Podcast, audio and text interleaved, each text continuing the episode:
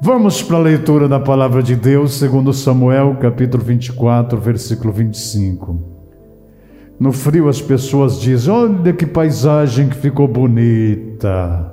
É, meu filho. É porque você não mora lá. É porque a sua plantação não queimou, por isso você achou bonito. Porque quem mora lá e queimou toda a plantação, não acha nada bonito aquela paisagem. Não é isso, dona Ruth? A senhora está bem? Bem, bem? Não é Ruth. Vamos embora então. Posso ir para a leitura, filhos? Lê comigo. Porém, o rei disse a Araúna: Não, mas por preço justo comprarei, porque não oferecei ao Senhor meu Deus holocaustos que não me custe nada Assim Davi comprou por 50 ciclos de prata. E edificou ali, Davi, ao Senhor um altar, e ofereceu holocaustos e ofertas pacíficas. Assim o Senhor se aplacou para com a terra e cessou aquele castigo sobre Israel. Palavra da salvação. Graças a Deus, cremos e confessamos.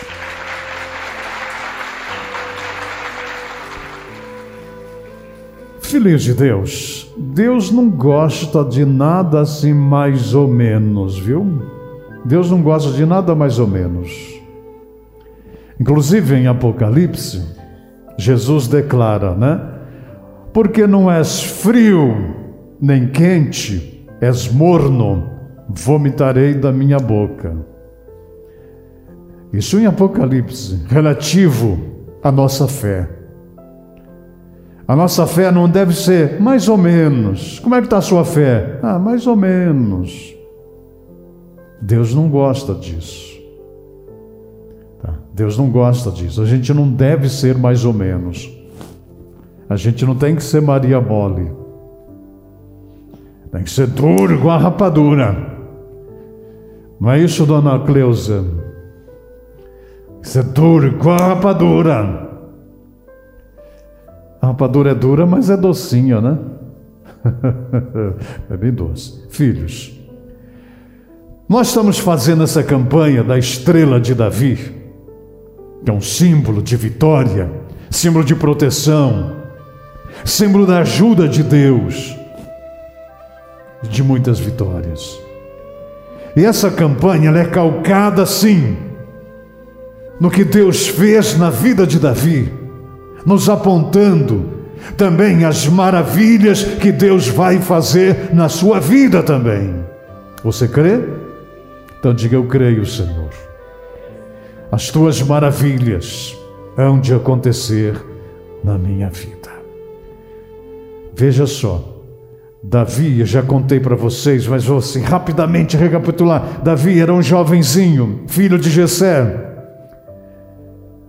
O sacerdote foi lá, Samuel, o sacerdote Samuel, foi lá na roça.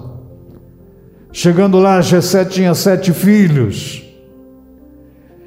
E um deles era que Deus iria ungir para abençoar. E chegou lá, Jessé apresentou seis filhos. apresentou seis. O outro nem, nem ligou, nem ligou.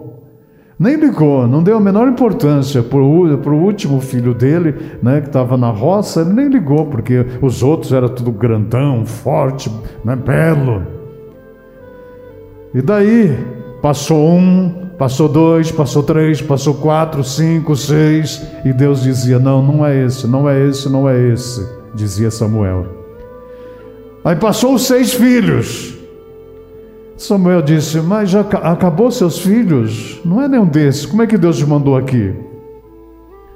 Aí Jessé disse: Ah, falta o último, mas eu achei que ele não era tão importante porque ele é um garoto ainda.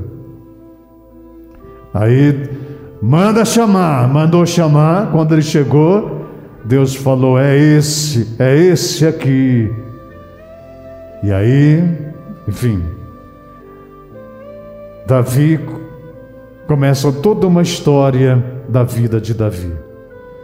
Mais para frente, vem mais para frente, Davi venceria o gigante Golias pela fé, pelo poder de Deus.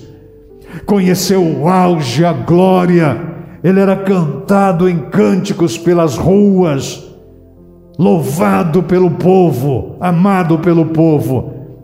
Vai morar no palácio do rei, se torna imponente, poderoso. Mas ele não deixou o poder subir a cabeça, ele continuou adorando a Deus. Conta-nos a Bíblia que o rei tinha episódios de loucura. Já ficou louco alguma vez, filha? De vez em quando. o senhor já ficou louco alguma vez? De vez em quando, né? Silvio? Nunca ficou louco, né? Dona Lourdes? Nunca ficou louca? Olha! Olha! dá, dá um episódio de loucura lá, sai de perto. Né? O rei ficava meio doido. Sabe o que, que Davi fazia? Davi pegava sua harpa e começava a cantar a Deus, e aquele espírito maligno que dominava a cabeça do rei saía, e o rei voltava ao normal. Então, Davi, mesmo no poder, né? Alto, famoso agora, cantado. Ele não podia nem ser na rua que as pessoas corriam atrás dele, cantavam o nome dele, famoso, mora no palácio. Mas de repente, o que aconteceu? Davi foi a lona, perdeu a fama, perdeu tudo, se tornou perseguido, foi morar na rua, virou mendigo, sem dinheiro, sem família, sem amigos. Porque na hora que você está numa pior, não tem amigo, não, viu, filho?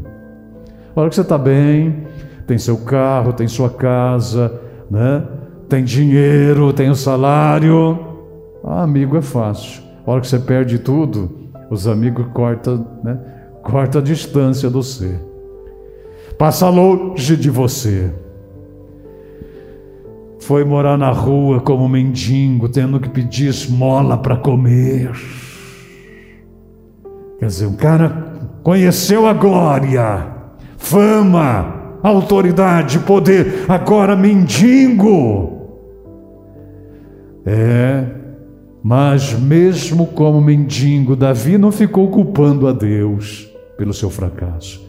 Davi continuou orando, cantando, servindo a Deus, isto é, ele continuava na pobreza, agora 100% Deus. Quando estava no poder ali, no auge, 100% Deus.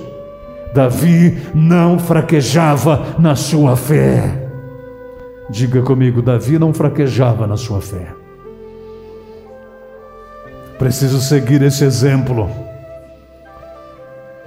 Deus é como um casamento. É? Seja na riqueza, na pobreza, na riqueza, no auge ou lá embaixo, Deus tem que ser 100% na nossa vida, na nossa devoção. E é isso que Davi aplicava na sua vida. Davi era santo, santo, santo. Não, não era santo, santo, santo. Davi pecou mais que você. Muito mais. Até mais que a dona Ruth. Até mais, muito mais que eu. Ou quem sou eu para falar isso, né, gente? É porque Davi, né? A Bíblia relata os pecados de Davi que é deixar você assim, né? Eu posso citar esse que a gente leu aqui agora, que não é um pecado, aqui é um livramento de um pecado, é a saída de um pecado. Aqui agora, Davi já era rei de novo, quer dizer, de novo não, já era rei. Tá? A gente contou uh, uh, o comecinho? O fracasso. Deus trabalharia na vida dele e levantaria ele do fracasso, tornando ele rei, tá? tornando ele rei. Então aqui ele era rei. Só que quando rei, ele cometeu uma falha grave diante de Deus. Que falha foi essa? Exatamente deu uma patinada na fé um pouquinho. Deus tinha falado para ele: Ó, oh, vocês vão sair para a guerra, mas vocês não devem contar quantos soldados vocês têm. Não conte. Vão pela fé. O que tiver é os soldados que Deus vai usar na guerra, mas não precisa contar eles. Deus falou pelo profeta Davi. Mas a guerra que eles enfrentaram era muito grande. E Davi então deu aquela patinada e mandou contar quantos soldados tinha. Deus achou que aquilo era falta de fé. Aí veio uma peste tão grande, veio uma peste tão grande que matou mais de 100 mil pessoas. Uma doença terrível. Aí o profeta cobrou Davi e disse: Está vendo? Você agiu com a cabeça e não pela fé. Deus tinha falado para você não recensear os soldados que tinha, e você recenseou os soldados que você tinha. E por isso Deus permitiu que viesse essa praga. Só por isso só. Agora eu vou discutir com Deus. Oh Deus, mas só por isso? Não. Deus sempre tem razão. Eu não tenho direito de, de questionar Deus. Nem você, dona Ruth. Ninguém. Porque Deus sabe o que faz, Deus sabe, enfim, se não serviu para ele, serviu para nós de exemplo agora e para outras gerações. Aí, queridos, aí o, profeta, o Davi chorou na presença do profeta, e aí o profeta disse: Olha, levante uma grande oferta a Deus. Se Deus aceitar essa oferta grande, ele vai aplacar essa ira e vai tirar essa peste do meio do povo e o povo vai parar de morrer. E é lá, lá perto de Jerusalém, naquele morro, lá perto de Jerusalém. É lá. Davi então pegou a sua tropa, já era rei, e cavalos levantando poeira, né? Ele já era rei, poderoso. Ele vai até a uma fazenda de um senhor chamado Araúna. Chegando lá, ele diz ao fazendeiro Araúna: "Eu quero, eu quero aquele morro lá, porque lá naquele morro que eu vou levantar um altar a Deus e vou oferecer ofertas de sacrifício, isto é holocausto a Deus, oferta de sacrifício. Talvez você não sabe, mas no Velho Testamento essas ofertas de sacrifício de holocausto estava relacionada também a ofertar animais a Deus. Animais. Normalmente era cordeiros ou bois. Tá? Era o que mais se usava, era boi e cordeiros, ovelhas, né? E como Davi tinha que oferecer para ele e para o povo, não seria uma, uma ovelha que ele ia oferecer. Me parece que foi mais de 3 mil entre bois, ovelhas, foi assim. Uma coisa danada, terrível, de carnificina, de matança de animais para oferecer a Deus. Mas aí o fazendeiro disse: Tá bom, meu rei, pode, pode ficar com a terra. Eu ofereço de graça essa terra. Pode ficar com ela. Vou oferecer também os bois para ofertar de sacrifícios. Aí Davi disse o quê? Não. Araúna, eu não quero a sua terra. Eu preciso daquela terra, vou pagar por ela. E lá eu vou levantar um altar a Deus, mas não quero a sua terra que não me custe sacrifício, que não me custou nada. Sou eu que tenho que oferecer a Deus. E então ele pagou pela terra, pagou pelos bois, levantou um grande sacrifício, reuniu o povo, o povo orou, o povo louvou, ele pediu perdão a Deus, e o que foi que aconteceu? Deus aceitou aquela oferta de sacrifício, Deus repreendeu então aquele espírito, aquela praga, aquela doença, e a morte e a doença cessou em Israel. A morte e a doença cessou em Israel, pois Deus aceitou a oferta e o coração de Davi. Veja, a gente pode errar, mas a gente não pode permanecer no erro. A gente pode cair, mas a gente não pode permanecer caído. Davi reconheceu: realmente eu errei. Perdão, Deus. Só que ele não fala perdão da boca para fora, como muita gente faz. Perdão, perdão, perdão, mas fica por aquilo mesmo, permanece na mesma coisa, permanece no mesmo erro, permanece na mesma maldade. Davi não, Davi demonstrou o seu empenho. Não vou, não vou ofertar a Deus algo que eu não mesmo paguei, lutei por isso. E então Deus aplacou e tirou aquela praga. Isso é um episódio. Isso é um episódio. Davi é amado por Deus. Davi é uma pessoa central na Bíblia, a ponto de que o profeta, os profetas profetizavam que o, o Salvador da humanidade, o Salvador dos filhos de Deus, o Rei Jesus, teria que vir da linhagem de Davi, isto é, mesmo sangue da linhagem de Davi. E Jesus veio realmente setecentos e poucos anos depois de Davi. Olha que setecentos e tantos anos depois é muito tempo, não é assim? E realmente veio, veio da linhagem de Davi. A gente via e a gente leu e está nos evangelhos, muita gente dizia: Filho de Davi, tem misericórdia de mim. Filho de Davi, tem misericórdia de mim. Veja a importância de Davi. Seria porque Davi não tinha nenhum pecado? Não, Davi pecou feio. Mais do que você. Acho que eu não vou apresentar para você os erros de Davi, mas te garanto que ele pecou mais do que você. Quando já velhinho, quando já velhinho, muito velhinho, Davi resolveu eu tenho casa, eu tenho casa. O meu reinado tem seu palácio.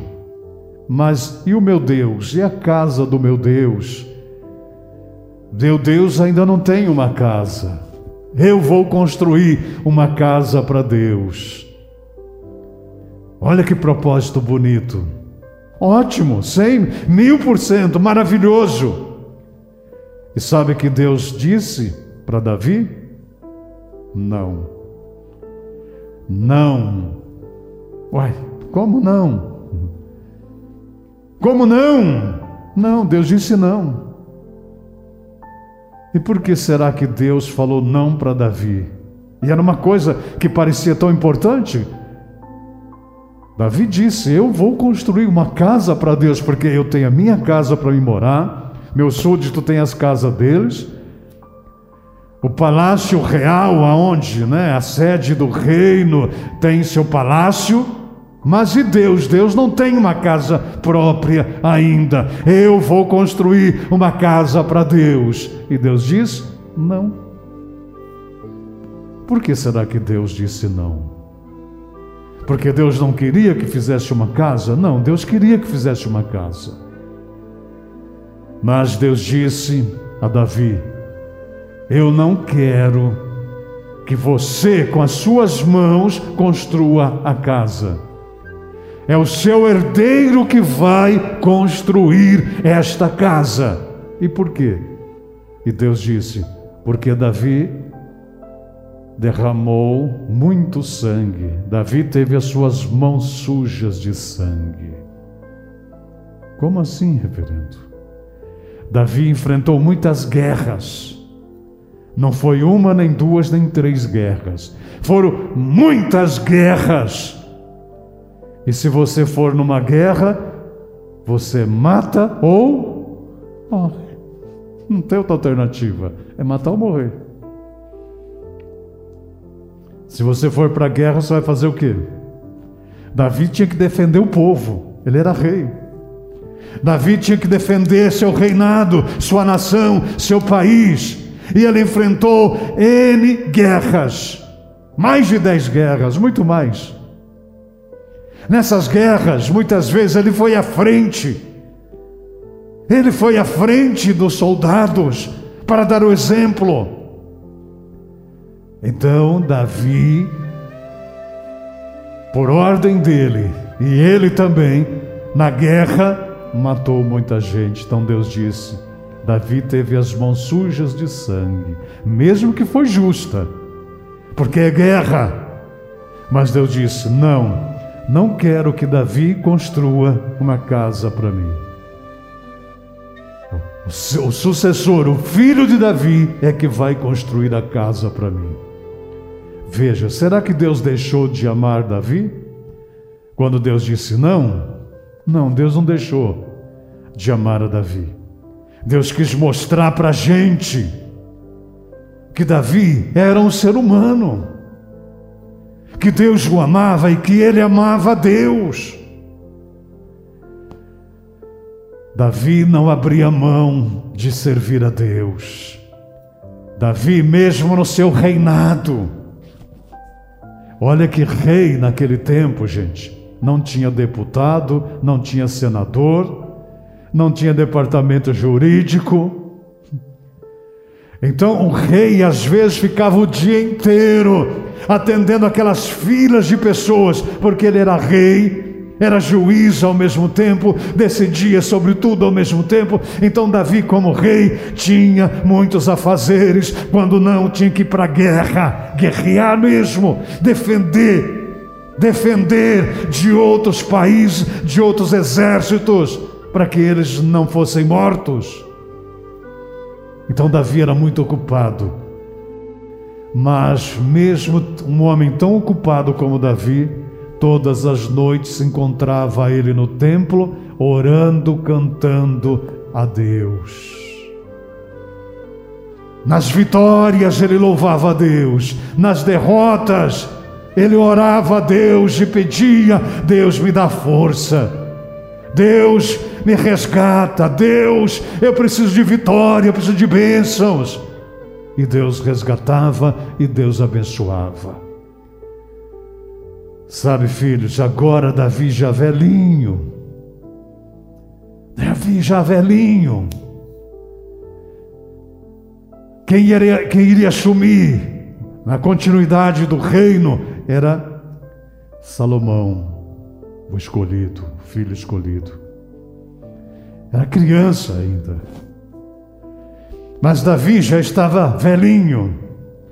Mas mesmo se Davi foi 100% Deus na sua infância, 100% Deus na sua juventude, 100% Deus quando ele caía, quando ele levantava, sempre Davi era 100% Deus, ele errava, ele pedia perdão, ele voltava, Deus restaurava, Deus ajudava. Até mesmo quando nos fracassos pessoais, Davi não culpava Deus. Para você ter noção, Davi teve um filho, teve um filho com uma mulher e ele queria muito aquele filho, porque ele gostava demais daquela mulher. Talvez, acho que foi a única que ele amou, talvez. Sabe que essa coisa de rei é meio complicado, né? A senhora que já foi rainha sabe disso, né? complicado. Às vezes o rei não casa por amor, casa por obrigação. Né? Acho que vai vir uma novela agora de, de, de rei e rainha no Brasil, não, né? em que vocês possivelmente se acompanhar, vai ver que eh, os casamentos né, eram combinados, não era por amor. Amor não existia essas, essas histórias, combinado. Então, claro, mas teoricamente, a indicação que a gente recebe é que uma única mulher Davi amou, foi aquela que ele teve um filho, teve um filho. E pasmem vocês, O filho nasceu e depois o filho veio ficar doente. Davi se colocou para jejuar e orar e pedir: Deus, cura esse meu filho, Deus, cura esse meu filho. Davi ficou jejuando sete dias em cima de, de cinza, pedindo para Deus curar o filho. Deus não respondeu essa para Davi e a criança veio morrer. Seria motivo para Davi dizer: Não quero mais ir para a igreja, não quero mais adorar a Deus. Eu pedi, eu jejuei, Deus não me respondeu. Não. Quando Davi recebe a notícia de que a criança morreu, ele vai, toma banho, bota a roupa, porque ele estava de jejum em cima da cinza, né? Cinza mesmo. E foi agradecer a Deus. Todo mundo pensava que agora ele ia entrar em depressão. Não, foi agradecer a Deus. E fica até difícil eu falar para vocês o porquê que Deus não escutou Davi e não salvou aquela criança doente. Mas tinha sido um pecado muito grave de Davi. Muito. Muito grave. Davi, com relação a essa mulher, antes de ser mulher de Davi, era mulher de um dos braços direitos de Davi. E Davi aí acabou gostando da mulher que era braço direito, era mulher do braço direito dele. Ia ter uma guerra, estava tendo uma guerra, ele mandou mandou o marido o marido dessa mulher, ir para o fronte de batalha para ele morrer, para ele ficar com a mulher do cara. Você vê que pecado grave. Não falei para vocês que Davi era mais pecador que você? Acho que você não ia fazer isso, ia? Você ia? Você ia, Narcisa? Você começa a gostar do marido da, da tua vizinha. Ai, ai. Daí você deixa ela na linha do trem, atropelar ela para você casar com o marido dela. É, a senhora já fez isso, dona Lourdes? Falei que o Davi pecou mais que a senhora? É, mas aí a ficha caiu, né? Aí a ficha caiu. Aí Davi perdeu perdão, né? Orou a Deus, mais uma vez, Deus tem misericórdia, Davi perdoa Davi. O tempo passou, o tempo passou, agora Davi já está no finalzinho da vida. E no finalzinho da vida, o que que Davi quis fazer, ó? Mesmo depois que Deus falou de, de Davi, eu não quero que Davi construía, construa a minha casa. Eu não quero, porque Davi derramou muito sangue. Mas veja, mesmo Deus dizendo isso, Deus continuava amando Davi, e Davi continuava servindo a Deus. Davi era fiel, servo de Deus. Não é, seria chover no molhado aqui dizer que Davi era dizimista na casa de Deus. Claro que era dizimista, porque um dos símbolos de fidelidade a Deus além da nossa presença na casa de Deus, é o nosso dízimo. Mas Davi já velhinho, lê comigo aqui 1 Crônicas, capítulo 29. Eu, Karma, eu com todas as minhas forças, sabe a força dessa palavra? Eu com todas as minhas forças. Veja que Davi era 100% Deus, mesmo depois que Deus disse de Davi: Eu não aceitarei que faça uma casa para mim, um templo para mim. Mesmo assim, Davi não se deu por derrotado, e Davi diz: Eu, com todas as minhas forças, já tenho preparado para a casa do meu Deus ouro para as obras de ouro, prata para as de prata, cobre para as de cobre, ferro para o ferro e madeira para as de madeira, pedra de ônix, pedra de engate, pedras ornamentais, pedras de diversas cores e toda sorte de pedra preciosa e pedras de mármore em abundância. Ah, talvez você vai dizer, ah, mas puxa, vai ver que era um quilo de ouro, dois quilos de prata. Não, filhos, não, não. É coisa assim de 100 quilos, 200 quilos de ouro, de prata. Tudo que Davi tinha durante anos recebido, conquistado, ele então agora coloca para fazer a casa de Deus, e que nem era ele que ia fazer, ele só reservou, guardou tudo isso, mas praticamente todo o material ele já tinha, todo o material. As paredes seriam revestidas de prata, de cobre, altar seria revestido de ouro e outros utensílios de ouro, coisa grandiosa. No próximo versículo ele ainda diz: E ainda porque tenho afeto à casa de meu Deus, o ouro e prata particular que eu tenho, eu dou para a casa do meu Deus, afora tudo quanto tenho preparado para a casa do santuário.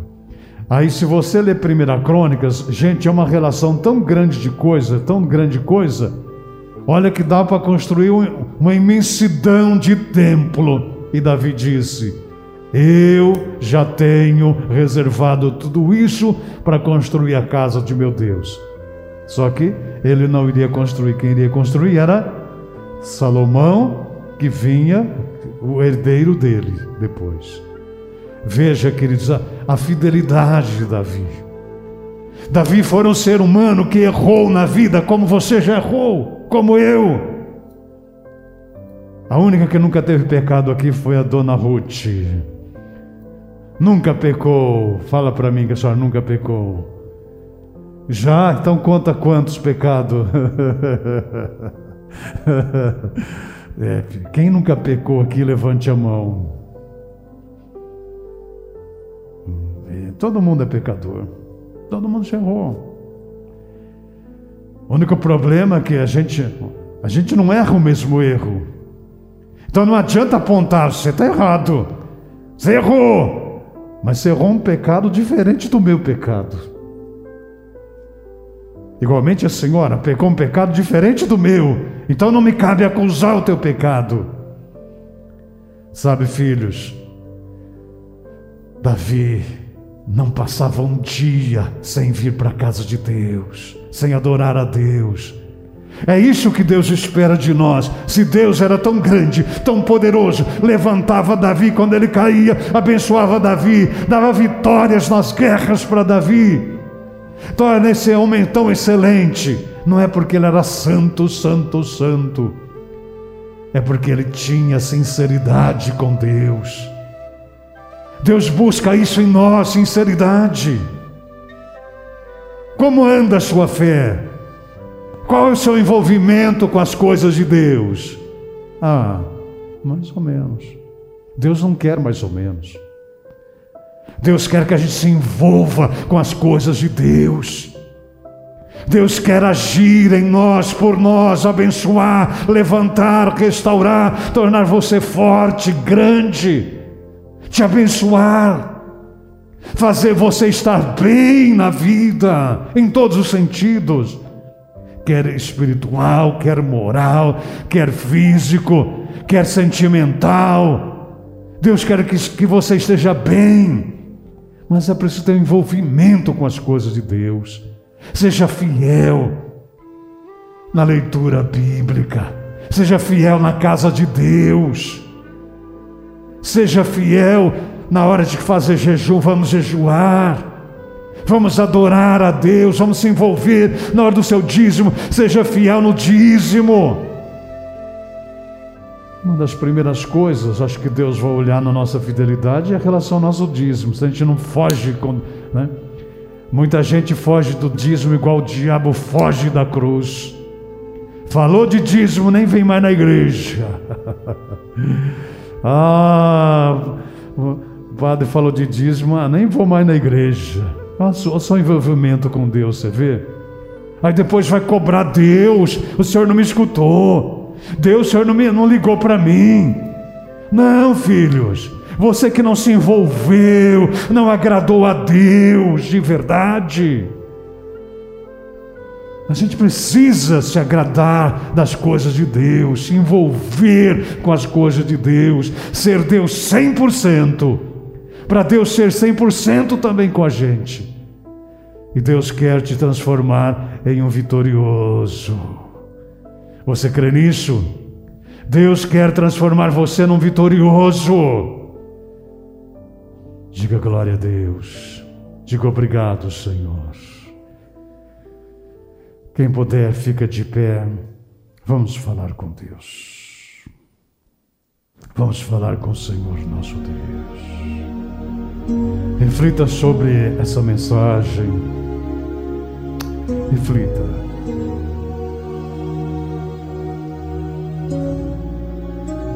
Senhor Deus, amado Pai, estamos aqui, Senhor, reunidos nesta manhã. Ó oh Deus, o Senhor olhou para Davi.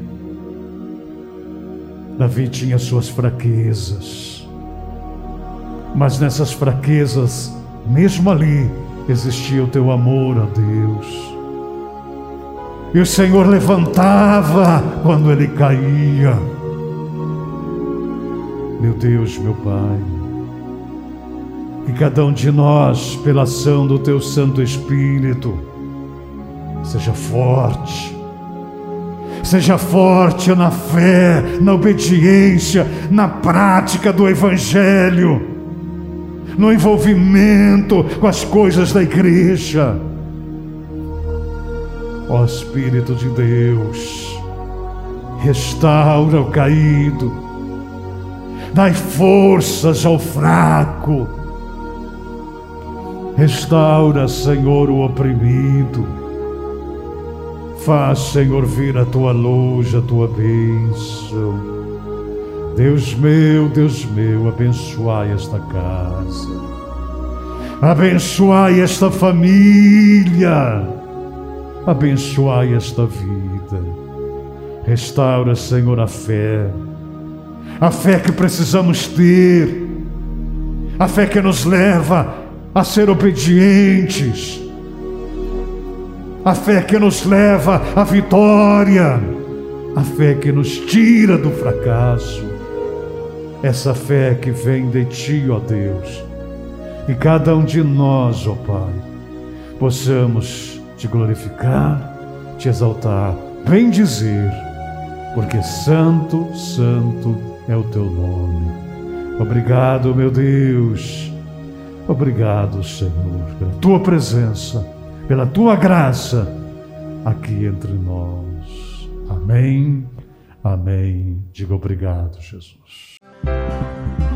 Você assistiu Mensagem de Fé, Esperança e Salvação. Para que possamos continuar com estas mensagens, precisamos de sua ajuda em oração. E se puder, envie sua colaboração financeira agora pelo Pix a chave para o envio é 41 9 88 11 43 38, que é o mesmo número de nosso WhatsApp. Você também pode se tornar associado ou até mesmo solicitar orações a qualquer momento. Muito obrigado.